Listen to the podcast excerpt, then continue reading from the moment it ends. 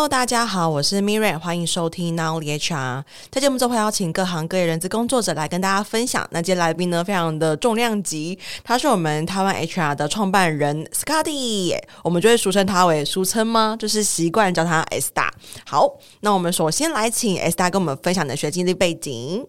哎，大家好，我是 Scotty。我目前呢，在某一间数位科技集团里面工作，已经六年多了。然后我从零六年左右开始从事 HR 相关的工作，一直到现在，中间没有转过行，就这辈子可能也只做这个行业了吧。哇哦！所以这从零二零零六开始才从事 HR，那二零零六以前是从事什么样子的工作？从事学生工作哦，所以二是好好理解，这就是毕业之后就都是做 HR 到现在。对，哇，那你本身的科系也是人资相关的那个学系吗？没有哎、欸，我大学时候那时候念的语文系，是因为那时候考的比较好，然后再加上大家就觉得说懂一点语文可能对未来会有一些帮助嘛，然后我就想说好吧，其他的我也不懂，然后我想说好，那就先那个语文系。念了第一年之后就有点后悔，想要转系，后来都跑去听商管的课程，这样哦。对于商管课程的管理跟那些实务吧，对我来讲比较有趣一点。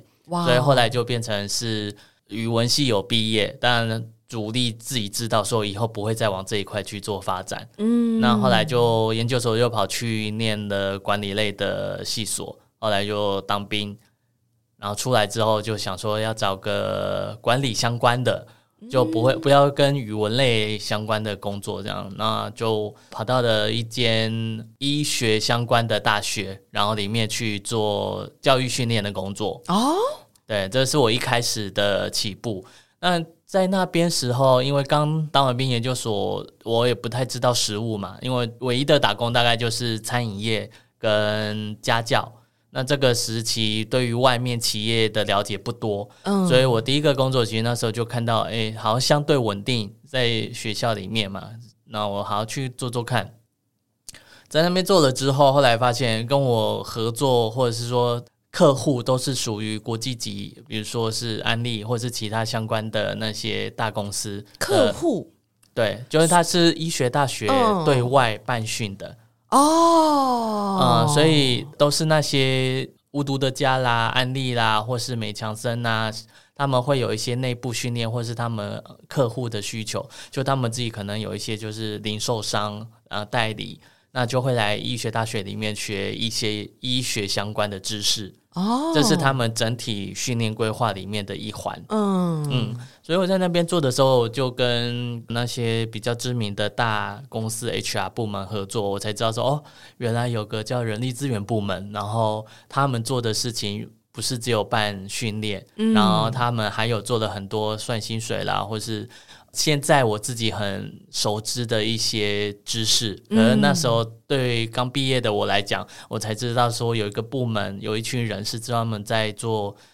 内部员工服务的这件事情，嗯，所以我才越来越觉得，哎，这个东西挺有趣的。然后我就想说，刚好我一开始就在训练，因为 TTQS 的关系嘛，所以到现在政府还在推 TTQS，所以在 PTDRO 这个流程，我想说，哦，那我应该还蛮算熟悉这个办训的规划设计流程的。那我是不是也可以可以到下一家之后，可能就从这个相关的经验，从教育为基准，然后进入到人力资源部门里面去做发展。哦，所以你当时进入医学大学，你的角色比较像是是需要去办训，然后要找这些厂商，还是说他们会直接自己公开报名嘛？就是公开班的意思吗？你可以把它想象成是一个顾问公司，但是它只是在学校，然后对外招生那种感觉。哦，所以它里面会有很多的自己设计的课程，那也会有量身定做的课程。懂，嗯，所以我那时候一开始是在做客户。就是比较像是在课程执行的那一块，那后来就慢慢深入到一些课程规划、企划，然后从一开始的访谈找了老师，然后可能我们设计的考核要是什么，要验证结果，再加上课程执行过程，我也必须去陪伴老师跟学员去处理他们的问题，所以那个阶段我做的事情其实就是很像。In-house HR 里面在做教育训练规划的内容，这样。嗯，那当时所以你大概在医学大学待多久之后决定要离开，然后转到 HR 这个领域？我待了大概四年。哦，也蛮久了。对，因为第一份工作嘛，我不想要自己就是很快的离开。嗯，后来会离开是因为觉得在学校它相对跟业界就是不一样，它是学校。嗯所以它跟产业界那种比较快速变动，或者是说它经营的形态不同，毕竟是学校，它以教育为主，所以很多的规划上啦，或者是他们都是比较安稳一些的。嗯，那我自己就觉得说，那我应该是到外面接受业界的挑战，这样子。哦，哇哦，那那你当时因为。我印象中，就是我认识 Scotty 的时候，你那时候就已经在现在的公司了，然后你当时就已经是主管职，所以这样子算起来的话，我会好奇的是，你离开医学大学之后，你进入到的第一个 HR 工作就是 Full Function 吗？还是就是就是主管职吗？没有哎、我中间还有先被挖角去的一个顾问公司，因为那个。时候在医学大学工作，就会认识到很多的台商，然后外商，oh. 因为那些台商他们自己也是来接受训练，或是派员来训练的嘛。那我们的角色跟他们就会有很多的互动跟接洽。嗯，然后刚好就是有一位台商，他在四川那边就是办贸易工作，然后他就觉得说，二零零六到一零那个时期，他就觉得，哎，感觉那边的门店训练。服务业训练其实有很大的提升比值，相较于台湾来说，嗯，所以他希望弄一个顾问公司。讲实在，他想赚钱嘛，所以他想做顾问公司去帮各个连锁，他们市场又很大，因为光一个四川他们就很大的量，所以如果帮随便帮一些连锁体系帮他们建立起奖金制度，帮建立起内部教育训练制度、晋升制度，然后再从台湾挖一些服务业讲师去教授所谓的服务礼仪，因为。台湾到现在服务礼仪跟规划这块还是很好，嗯。嗯，所以那个时期的时候，他就觉得说他需要有一个人帮他做这样的一个事情，嗯、然后对我那时候的我来说，哎，觉得不错啊，因为我还没有出过国，然后觉得可以到一个一样的语文的地方去做教育训练工作，感觉也是一个不同的事情，所以我就答应了他。那前前后后做了一年吧，那后来因为一些关系，他就关掉了，所以我就回来台湾。哦，那回来台湾之后，也是先进到企业内的 training 的角色吗？这阶段时候，其实我就真的是开始在寻找一个正式职务，那时候就就跑到了一个日商公司里面去。那这个算是纯 HR 工作了。我进去的时候，其实他也是看中我前面的教育训练的专长嘛。然后希望说能够帮他们去做规划，因为也听到我有一些其他的协助客户，就是那时候的一些台商啦，或是一些外资营养品啊、安利啊，他们那些的训练内容。所以我进去的时候，那家日商他希望我会帮他们做一些整理的工作，比如说他们本来就有的一个内部培训计划，然后他们也想要针对外部的客户。然后就跟做医学大学时期做的有点类似，就是培训外面的客户使用他们产品的，然后教导他们有一个 SOP 的训练，然后阶段性的考核，那达到最高等级的，那相对应他们在交货成本上都会有降低。这它是一个一整套的一个规划，那那个规划是我在做的。据我所知，到现在他们还有在基于当时的基底，然后还在。运用那样的一个规划，这样子。嗯嗯，那你当时其实就是等于进入到人资这个角色，会好奇，因为你一开始在医学大学主要是办训，然后后来到内地那边，其实主要也是以办训，等于算是一个顾问公司的角色。所以好奇，你当时转到甲方的单位里面的时候，你对于人资的工作有什么样子的？就是跟你当初原本想的，跟你当初原本在接触那些美强生的人资啊，你的想象是一样的吗？不太一样，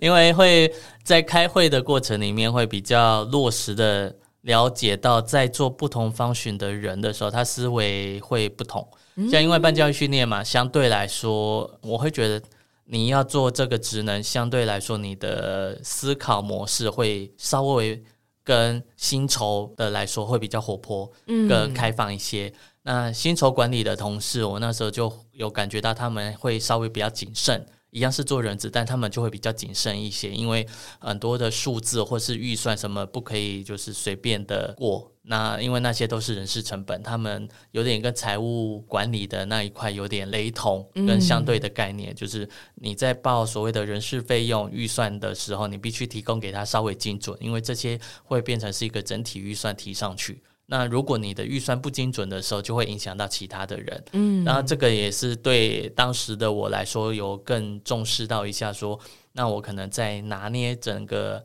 培训方案的预算、奖金预算跟设计的时候，我就必须要更精准。所以那时候也有花了很多时间请教薪酬同事，教我去把一个人事成本，因为如果你要找讲师，你相对的你就要去签。哦各种不同的税，那时候还没有二代健保嘛，后来才有。可是你那时候给他的预扣税额，然后集聚，那会需要他签什么样的表单，跟他需要提供什么样的文件？那他累计的薪资到多少的时候，我们怎么去把这一批人去计算他们的平均成本？因为我看不到整其他人全部的薪资，所以我都是要把这些的成本是提供给做薪酬的同事他们去做会诊的。嗯，对。再来是招募的同事就会觉得他们很忙很忙很忙。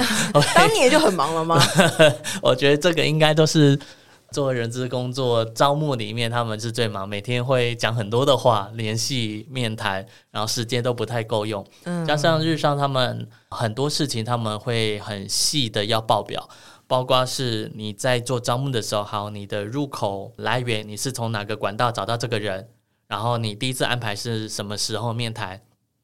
第二次面谈是谁？然后什么时候？这些都要有记录，然后会做成一个像甘特图的表，然后我们要去做分析，他的入职时间跟离开的时间，然后这些都可以要。作为我们每月月报的时候提供给上面看的，嗯，所以在薪酬啦，或或是我在做专案，我们都会有类似的这种报表的东西，嗯，呃，所以对我来讲，我那时候就比较明确的了解到招募啊、薪酬啊、教育训练，那时候员工关系比较少，是当时的主管兼着做的，因为日商相对对员工关系这块来说，他们调整的幅度不大，就是依照原有的一些。奖励制度，然后还有福利制度，就继续的走。每年大概只有在十月要调预算的时候，会稍微去做一些微幅调整。嗯、那没比较没有专门的人在负责这一块，所以当时的我实际进到 HR 部门的时候，就比较理解到另外同事们的运作，然后跟我想象会有一点的不同，这样。啊，等于说哇，才知道人资就是各方各面都是很不一样的，可以自成一格啦。就是每一个即使都是 HR，但是选用预留都是不同的专业，然后它的特质都不太一样。嗯嗯，对啊，这是我那时候的感觉。这样，我那时候算是。中生代小菜菜吧，我觉得 当算吗？当时，可是你当时这样等于你哦，因为加 training 的话，其实你的资历大概已经有五六年的资历了。对啊，我还是觉得那个算算中生代，然后又不算很资深，刚好刚好是那时期这样。所以后来我也有比较多的进修，大概是从一二年开始吧，嗯，然后到一八年。这五六年的时间，我每个月至少都有一门课在上，所以我后来累计下来，我的那个授课学习凭证很多。因为那个时候我就觉得，哎，我很多的知能不够，嗯，然后知识不足，那我就想说，透过学习的方式去让自己先做一个先备知能。我可以，如果现在以后转到招募，或是以后我转到薪酬的话，就预备好了。对，我可以比较能够理解说做。什么样的事情，然后那我应该可能要做一些什么样的准备，这样子。嗯，认同、理解、理解。我还记得我刚开始做 HR 的时候，我也给自己一个目标，是一年要拿一张那个协会的认证，就是一个小小的里程碑这样子。嗯，那我也蛮好奇，因为其实 HR 就是 A-Star，你在这十五年间都是从事人资的工作，然后不同的 function 啦，然后甚至现在是一个人资角色，所以会好奇，就是是什么样的原因？支撑着你一直在这个行业里面打拼呢？就是什么样的事情让你觉得很有成就感，让你持续投入下去到这么多年？人资工作也是一个自己的职业嘛，每个人会有自己的职业规划。那对我来讲，我会觉得这个相对来说比较适合我的个性。嗯，因为他其实对人，然后对事情其实都很重。他不会只有单纯只做事，他对人的处理有时候比事情更重要。所以你怎么样去处理好一个人他的情绪，然后甚至是让他理解为什么这么做，会比我们直接公告事情来说更先得完成，让他们理解。尤其主管群或是有些员工，很多时候人资的工作不是只有公告下去，然后大家照着做。大家不是机器嘛，所以不太可能会发生这样子的状况。所以在一个政策执行或是一个方案执行之前，要做的潜水工作有很多。哦，潜水工作这个比喻很好诶。你要怎么样让事情浮出台面之前呢，能够让你觉得会有疑问的，或是也有他的意见的，我们能够先聆听，然后先去让他接受，或是让他明白。他可能不一定接受，但他能明白为什么公司要这么做。嗯、他一定有一些理由，因为公司不会闲着没事做一些无谓的事情。嗯，对，这一定是为了运营的需要。所以我自己在做这些工作下来，我觉得 HR 他如果真的要达到说老板的左手，我自己觉得老板左手右手就是财务跟 HR。你如果真的要协助到运营的话，你必须要能够帮他去处理跟。排解掉很多所谓的人事问题，嗯，呃，我们没有说人事问题它一定是负面的，比如说到劳资纠纷啊，或者是说员工投诉，我觉得它已经相对有刚刚那种状况，它是比较负面性的。很多人事问题它是比较正面性的，就是当你所要做组织调整，当你所要去把更适合的人放到更适合的位置上，或是你觉得应该要把它成立一个团队去专门做某件事情的时候，这些的安排其实都。最好都让员工理解，然后他们才能够知道说为什么公司会这样子做，而不会觉得说公司都不听我的话，然后自己想做什么就做什么。对，这样子大家没有共同的目标的时候，这样子是在运作上是很为难的。嗯，我觉得做这件事情能够让我有成就感，跟能发挥我自己喜欢的事跟长项。所以我才会一直到现在吧，都还是在做这样子类似的事情。哇哦，完全就是 S 大很享受的面向，是我逃离 in-house HR 的面向。我这个很难讲，讲起来，讲起来是。是有趣的，但其实他做很难，因为你你所有都是要面对人，各式各样的人，嗯、他们可能跟你投气，但可能也很多时候跟你不投气。嗯，对，那这些过程其实到结果的时候，你会觉得哦，我们稍微完成了，可是，在处理或者是说你在协商的这个历程，它其实有时候可能不是那么的开心。嗯。我印象非常深刻，我大概是在我成立 n o l e HR 的前一年，对，那时候我就意识到说，哦，完全没办法做这件事情，就是我非常没有不引咎以去处理这些手腕眉角，然后应该要怎么样让这个东西好，我们讨论好了之后，让团队伙伴们理解，然后让他们能够就是接受，或是让他们能够有更多的声音是提高他们的参与度之类的这些，这些其实反而是我非常非常不擅长的。就是我比较 focus 在事情的面向，反而这种变革过程中人的面向，我觉得它跟就是虽然很很多人会说，哎，HR 很常会需要跟人互动，但是如果你说招募跟人的互动其实是蛮单纯的，然后你说 training 啊跟人的互动也是蛮单纯的，但是像刚才 SR 说到这个，就是人资主管跟人的互动其实是很难的，我觉得就是真的是要很高的智慧跟修炼才有办法达到 SR 这么的。平淡的、淡定的去诉说这一切，跟人互动这件事情，我觉得是大家对人资普遍的误会 认识吧，不能说误会，因为他的确也是。嗯，以相关职位来说，就是我们会很常去找找不同的人，就是一个是招募嘛，招募你会跟很多不同的 candidate，那但内部的互动，这个其实我觉得也因人而异。就是我自己本身是，我自己会去找各部门的人，我会聊，就是一个礼拜有碰到，我就会稍微跟他们，不一定是主管哦，就是碰到他们部门里面新进的人，或是本来我也认识的员工，或者不认识的员工，茶水间碰到，或是在闲暇吃饭时候碰到，就稍微聊一下。嗯，因为在很多时候，在 HR 的办公区域，你听不到外面声音的，没错，他们。有些员工也不太敢来跟你讲话的，就是在各种公司里面，HR 的单位都不一样嘛。那大部分可能员工会觉得到 HR 的部门来讲话，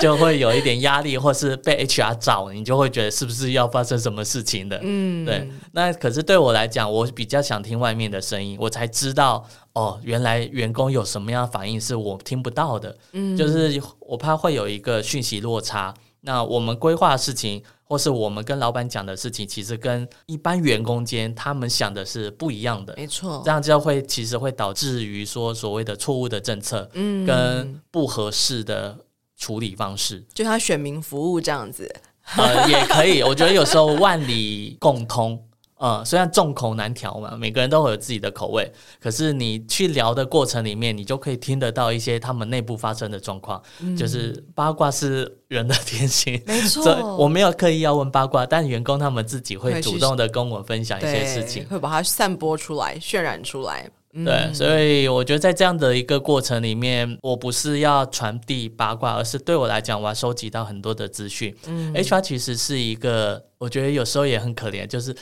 职业训练是你能听，但很多事情你不能讲，而且你也不可以脱口而出。你不能跟一般员工聊天的时候，然后脱口听到你是知道什么样事情。对，对，这是在 HR 来讲，我们听了很多很多，但我们什么都不能讲。嗯、然后就连在跟员工聊天，他们说：“哎，我们是不是有怎么样怎么样怎么样？”你也哦，这天气很好，把它转掉。但我的立场就是，我不会。骗员工，因为我觉得你被你骗了他一次，他再也不会相信你。没错，因为我们人资其实呃某个角色来讲是公司的代言人或是发声人员，我们发声出去的就是一个、嗯、一个一个必须被遵照的，的被必须被遵照的指令。这样，嗯、当你如果跟员工有不信任。那以后如果要找他聊天，或者是我想知道事情，他可能也会觉得说啊，你可能要骗我，或者是什么。嗯，对，我我自己个人不喜欢这样，所以员工有问我的时候，我都会其实很直接的告诉他，嗯，你觉得你问我，我应该讲吗？或是你觉得我能讲什么吗？然后这时候，其实大部分的员工能够理解我要表达的。真的吗？那很成熟诶。呃，可能产业的关系，当然我没有到制造业或是其他产业，所以我不知道不同产业的状况。因为我后来到了可能就是媒体跟科技业嘛，他们都比较能够接受我的说法，嗯、就是说哦是这样。我说你再等一等吧，我大概知道过一段时间会有更明确的消息。嗯、呃，就是我能讲的就是这样。那我没有说谎，我也却。告诉了你我能讲的程度，这样子，嗯、他们其实大部分也没有在逼我，他们其实也不期待会得到答案呐、啊。我觉得他只是来好奇，会问一下，嗯、然后就对啊说，哎、欸，我跟你好像还蛮好的，你会不会告诉我一些什么事情？对，我觉得这非常，这这是很多 HR 很需要上的课，哎，就是比起任何的 HR 的知识，都还需要去上。我非常印象深刻，我当 HR 第二年，就还是很菜很菜的时候，然后那时候，哎，就有个工程师问我说，哎，某某某说要离职？然后就。说对啊，他离职了，然后我们就聊天，然后他说为什么离职？我说我说因为那个 A B 工程师 A 要离职，然后他跟 B 其实很好，那 B 就来问我，然后 B 就问我说他离职原因，然后我说哎你不知道吗？然后 B 就说他不知道，我说你不知道那我也不能跟你说啊，对，就是因为这是 A 的隐私嘛，就是 even 我知道，我当然知道 A 为什么离职，然后 B 就觉得说你为什么不跟我讲？他觉得说。我跟 A 很好，然后我跟你很也很好，那 A 一定也会愿意让我知道，就愿意愿意让 B 知道。可是以 HR 立场来说，我当然不能跟你说 A 的离职原因啊，因为又不是 A 就是愿意告诉你的，就是我不知道这个他的知不知情。对，然后我当时就是很菜嘛，所以我就完全不知道该怎么办，然后我就跟他说，就是他离职不关你的事情，所以你不用去问。我是想让 B 知道说他离职不是因为跟你不好。或者说因为你的关系，所以他决定要离开，然后 B 就非常的不能谅解，然后 B 自此之后就不跟我讲话了。对，我觉得这个很多 HR 应该要学到底，到底我们就是因为我觉得尤其更 entry level 的 HR 更容易遇到这种事情，因为他们一定会更跟一般的非 HR 单位的人是更 close 的。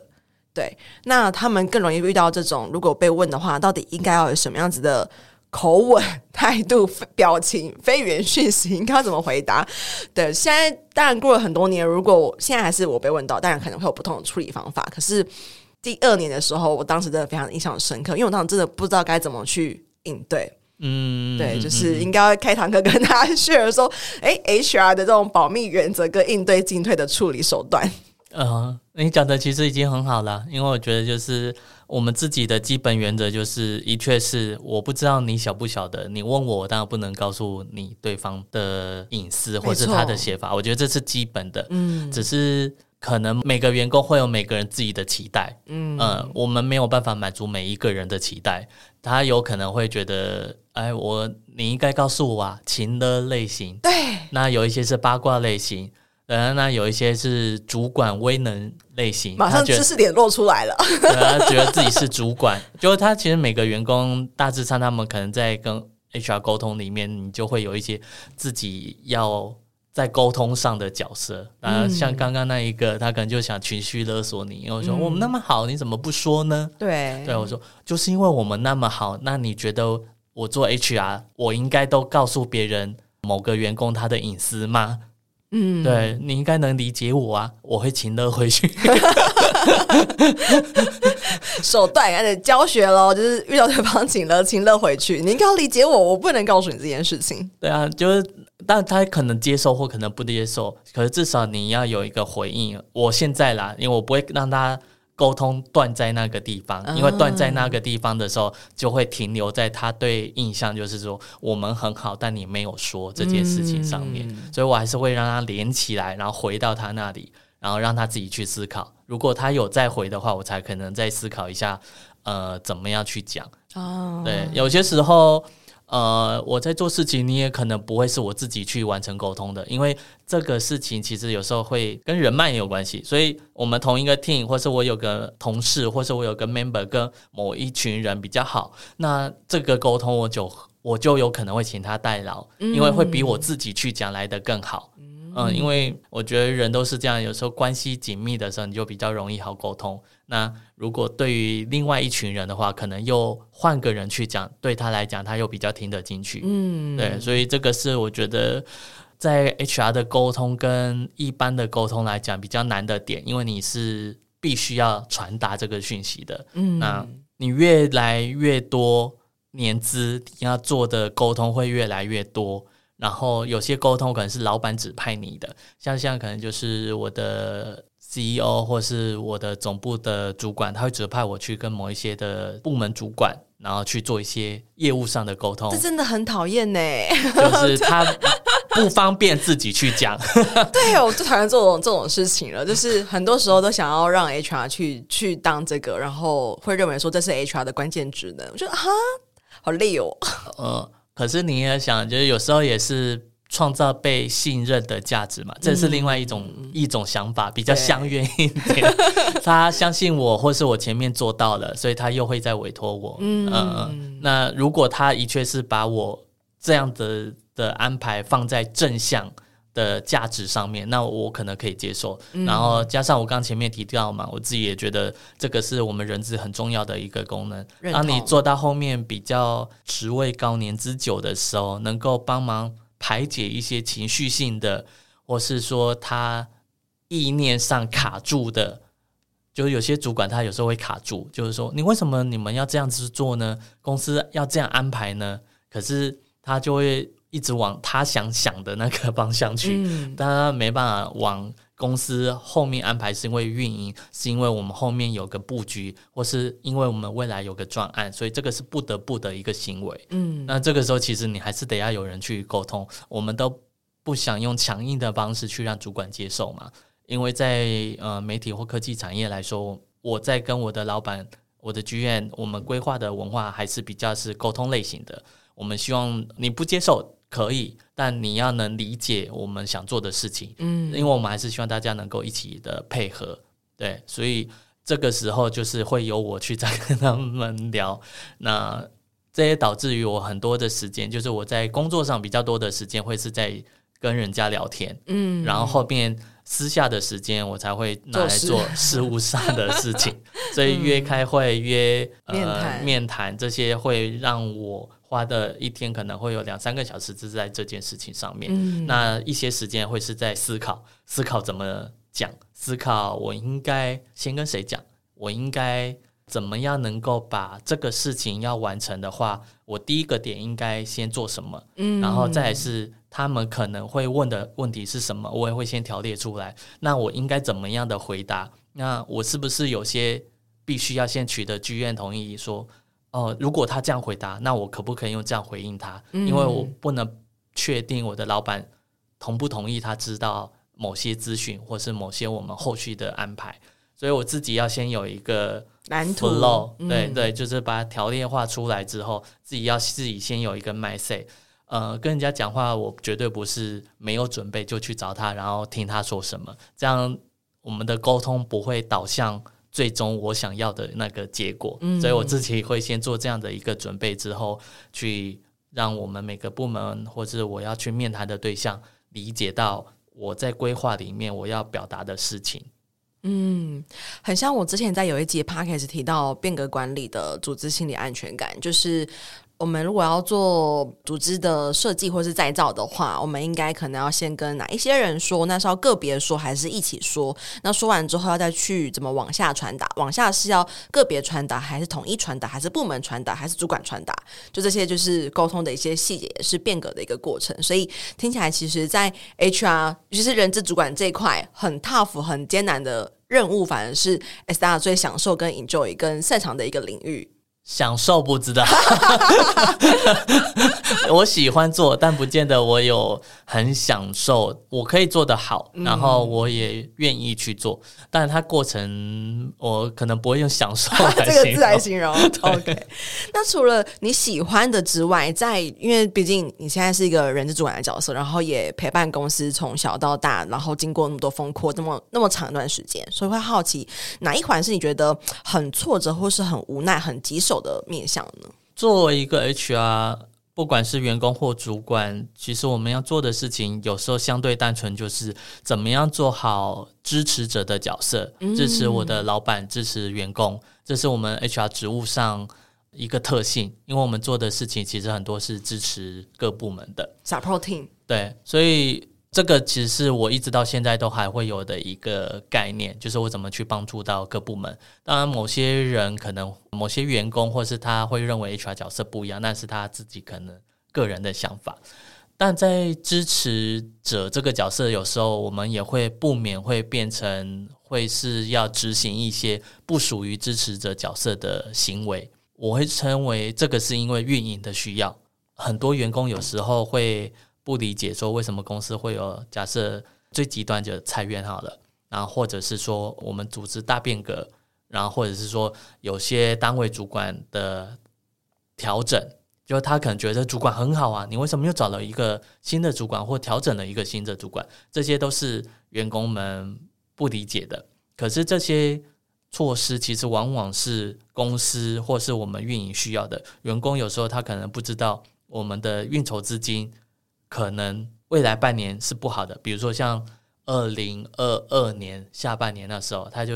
对于科技业来说，它就是不好的状态啊，所以它其实会影响到未来的营收。我们预见了这样子的改变，你一定要做一些措施，这是为了能够安稳的发薪水，能够让留在公司的人都可以有一个安心的工作。我们必须要做一些调整。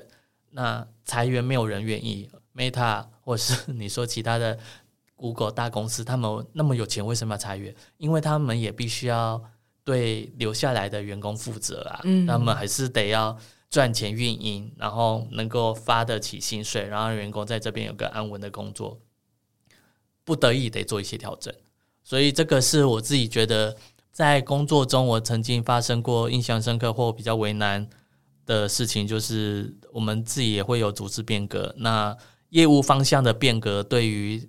一个国际级公司来讲，我觉得是有点常发生的。当你某一个专案或是某一个概念，我们有些会叫发展中的专案嘛，就是我觉得，诶，这个东西，比如说 VR，它未来可能会有一个发展，我们当然就会成立一个 team 专门在做这样的一个研究，然后未来就有可能看能不能跟市面上产品，或是看 VR 的发展到一定程度，我们能不能推这样的东西。可是你过了一年两年，你会发现它没有起来，那是不是我们还要继续做这个呢？嗯，就没有办法，所以我们一定要把人去做一些调整，或是砍掉这个专案，再到不同的专案里面去做适度的人力调配，或是把我们资源放到更正确的方向上面。那这些事情就会变成是人资，你得要去跟单位主管、跟老板去做沟通。那从一个组织的概念来讲，我砍掉这个，那里面哪些人他可能分配到哪里？那真的有些没办法的，那我们是不是可以让他很好的有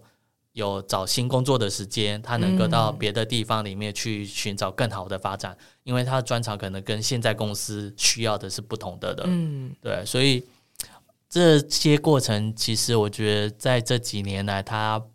不停，其实都是会发生，因为运营都不会是顺利的，你一定会有一些大大小小的改变。那人的调整，或者是说他自己职能上的调整，那这些都是我们必须要去去想到，然后能够提供的。如果不行的话，我们还是得做一些这样子，让员工能够发挥的空间。不能发挥，你就到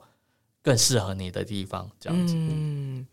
哇所以听起来刚好在可能疫情的关系、经济的关系、国际的关系，然后在 S 大的产业跟组织里面，会一直很常面临到呃人员的异动。跟人员的调整这个状况，那确实，身为 support team 的 HR 要去执行的时候，就会会是蛮 suffer。然后，我觉得这也是这几年蛮多 HR 伙伴或是 Podcast 来宾很常提到的，就是有关于人员的异动的时候，要去开这个口或者去执行的时候，都会是很挣扎、很就是无奈的一个历程。嗯，尤其是当你我们有时候要调整是单位主管的时候，你又跟单位主管好，那这个时候其实会更。更难讲，更为难一些，这样、嗯、了解，完全能够明白。然后，而且我觉得，随着一个来宾、两个来宾、三个来宾都 share 到这点的时候，就能够去。更能够具体的感受到，就是这几年 HR 的痛苦，就是或者说为难之处，真的是在这个面向。那我会好奇，因为 S 你目前其实你的本业之外，你有在经营就是台湾 HR 这个赖的社群。那会好奇你未来三年，因为有在就是赖群组看到说你有一些规划嘛，就是有一些诶产品啊 HR 的产品的一些想法跟创业的主题，所以会想了解到说你对于未来三年你自己有什么样的职涯规划呢？这其实跟自己的职涯会。有一点关系。那我做 HR 也十几年，我自己也很喜欢这个工作的。可是这十几年来，你就会看到有一些技术上、人力资源技术上没有进步。嗯，呃，就是或者说中文化的产品，我使用过的感受都不那么的满意。嗯，对，这是我个人，其他厂商请不要生气。我说我个人可能对于某些中文的产品没有那么喜欢，所以我自己后来就想说。是不是可以把人工智慧去引用到人力资源的产品上呢？那我有这个起心动念之后，就开始去找一些合作的伙伴啊，嗯，就是工程师们。那我们就目前是想做两个产品，第一个是想透过 AI 演算法把它推到薪酬。调查这件事情上，嗯。嗯，因为传统的薪资调查其实就是打电话填问卷。啊，对，就大家各家公司，然后接受某一间顾问公司的邀请之后，你就会填那家顾问公司的、嗯、呃资料嘛，然后再到他们系统里面，他们再依照传统的薪资调查方法做职务匹配之后，然后再去。极端值，然后你后面再会把它去做等分位的做调整。嗯，但你如果很认真去看每一家薪资调查的数据，其实他们的加数都没有办法到一定量，一千出头已经算是多的。嗯，而台湾产业很多呀。呃，从贸易业，然后餐饮业，然后制造业，其实它的产业形态是很丰富很多的。但有些时候可能只有在制造业的家数上比较多，也许它有四十几家、五十几家。可是这四十家、五十家，它又分布到北中南，然后又是不同类型的制造业。所以你如果在薪资调查这件事情上的话，它没有办法到达一个量的可分析点的足够数据。我们讨论的时候就会觉得说，如果有透过人工智慧演算法的加入，那是不是可以协助去做这件事情？那量的本身一定要增加啦。如果只有一千多家，量太少。如果我可以让一万家的企业加入，那再加上 AI 演算法，那我就可以很协助每一种的产业，不同类型规模的十到三十人的，或者是一百五十到两百人的，他们可以知道自己相同规模的。公司，那他们自己的集聚，或是如果今天找一个人，那他的背景，我应该核给他多少薪资，我的演算法可以给他一个建议。嗯、这是我觉得可以透过科技帮人资做的事情。那第二个是 HRGPT，就我们想把 ChatGPT 它这种 LLM 的形态变成私有化，我们喂给 GPT 人资相关资料，嗯、就是从二最近二十年的劳动法判例，最近二十年的职灾判例，哦、最近二十年的各家公司的办法表单，然后人力相关的新闻、各类的措施、薪资福利的设计。全都丢进去之后，它其实可以跑出来很有趣的东西。它可以帮你生成。我今天是一个十五人的企业，我在台中，我们想要一个植栽办法，请提供给我，它就可以生成相关的表单。嗯，做这个事情它很难，因为它会很多的东西，嗯、这资料收集上是一个困难。但我觉得如果它能够做好的话，我会帮助到很多的中小企业。认同。对，就是你如果需要什么。问他，哎，我今天要一个公司公用车辆管理办法，然后他就可以生成给你的。嗯，那你今天你需要一个资历考核办法，你今天需要一个呃员工个人教育训练的规划，那这些他都可以生给你，然后你不用花时间在所谓的表单设计这些比较行政工作事情上，你可以把很多的心力跟老板讨论在我们应该怎么执行或是怎么设计。当然。HRGPT 它也应该可以提供这样一个设计的流程。那我觉得这应该可以帮助到很多中小企业，他们本来就没有 HR，或是他们 HR 相对年轻，因为他们的发展资历也没办法聘请到比较高阶 HR 主管的时候，你可以透过这样的工具，去去让中小企业你们的运营上可以更顺利、更方便。嗯，对，我觉得这个东西可以帮助到更多人，因为像我只能帮助到我自己家的企业嘛。然后我如果做了这件事情，我觉得他会更有更有助益，所以才会在实际运作，应该是前年底，然后去年开始我们就先做的第一款的 AI Salary，然后今年开始要再做 HR GPT，会不会成功不知道，但是但是我有先起心动念，然后真的开始行动，那真的行动，你就会发现真的。行动或之后会有人来帮你，就是大家会好奇，然后大家都来提供你一些资讯，然后有些人真的愿意 join，那有些人可能会中途离开，但这些都没关系。就我觉得我真的有去做，因为我觉得这一定要有人行动，因为我不能期待 HRGPT 某天真的会生成，嗯，我不知道。那如果自己去做的话，我可以想象这个东西可以帮助到多少的中小企业老板跟 HR 这样。嗯，那除了这产品之外，刚刚提到说你的职涯规划，所以我会好奇，那你是呃有什么样子的安排呢？还是说你自己在人资的职涯上有什么样子的想法？我目前呢还是在 in house 里面呢，然后我实际上因为人资做久了嘛，那 hunter 朋友们也认识了很多，所以他们当然也有陆续都会介绍我一些工作，有些考量之后，有些也是会去面谈。当然面谈之后，到目前还没有转换，原因是。自己会考量的更多。到我这年资，我自己本人我会考量，我可能会觉得，第一个跟我自己老板、跟总经理或是执行长想法是不是同步？嗯，我觉得这件事情对于人资来讲是很重要的。你自己的老板跟你的想法是能沟通的吗？有在同一频率上吗？然后再来就是这个公司的发展是不是有未来性？那因为。做很久，年纪也大了，可能到一个如果相对来说自己觉得嗯、呃、不太理解产业，或觉得这个产业好像有点风险的时候，你自己也会评量说，那我是不是应该过去？对，那最后我自己也会评量的是挑战性，因为你懂了很多之后，你还是会希望自己做的事情有些不一样。嗯、我没有想要每天都在重复应用我过去会的东西。所以我自己在找新工作聊的时候，大概这三点会是我自己比较在意的。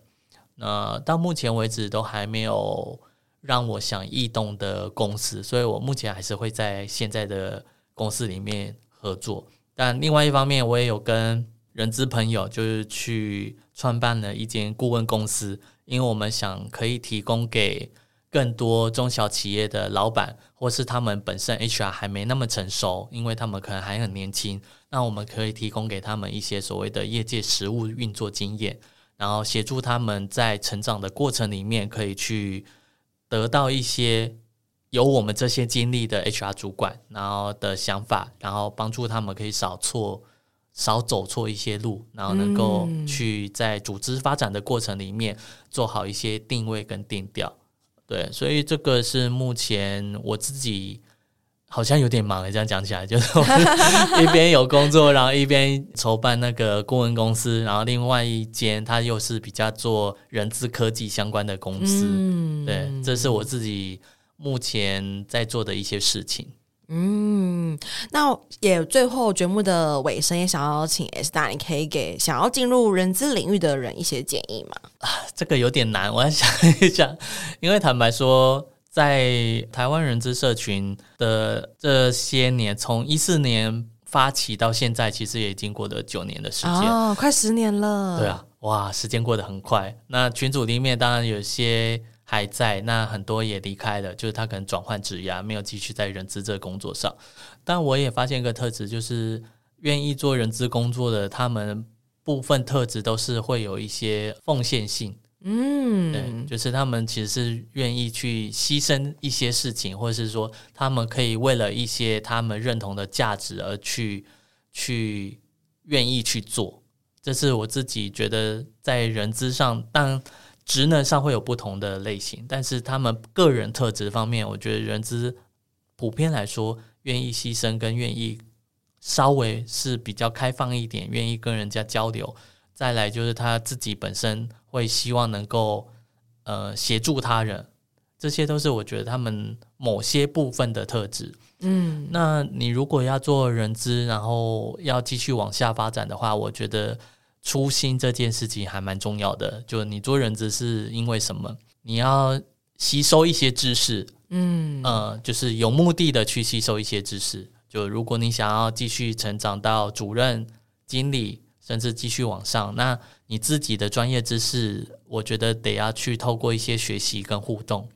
那再来是参加一些社群，我觉得是必要的，因为在职场上，如果你有不同的人脉，其实相较下你就。比其他的职业，你是更容易被介绍工作的，因为我们自己本身就是帮别人、帮公司找工作的人嘛。所以其实在，在嗯，我们办人资社群聚会的时候，有不少人他们就是透过这样的方式，然后去找到另外下一步的一个机会，然后到别的公司去服务。所以对我来讲，我觉得知识、运气跟你自己本身的社交性，这些其实都可以协助你改变。改变可能是在下一步更高的职位，或是你更懂得一些的知识，或是你自己规划想走的方向。有的这些之后，可以帮助你更顺利一些，这样。嗯，哇，很棒的建议列点。第一个可能就是知识性，然后当然就是有目的的学习非常的重要，而不是不然没有思考嘛，就不会内化变成自己的东西。再来是社交性，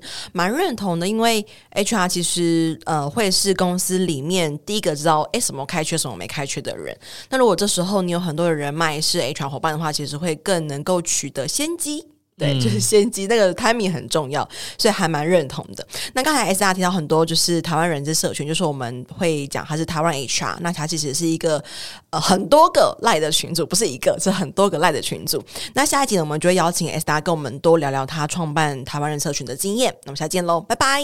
拜拜。没错，到了我们的工商时间，想跟大家分享，我在去年开了一堂线上课程，叫做《成为抢手的人资招募必修的招募漏斗数据思维》。那这中间其实，呃，我萃取了蛮多我过去在做招募很成功的一些原因，其中的一点就是从招募漏斗里面去找出一些魔鬼，因为往往细节都藏在魔鬼都藏在细节里。OK，所以想跟大家分享这堂课，目前已经有大概将近一百五十位左右的。学员加入，那也欢迎大家可以加入课程。然后，如果对课程有更多的兴趣的话，可以在我们。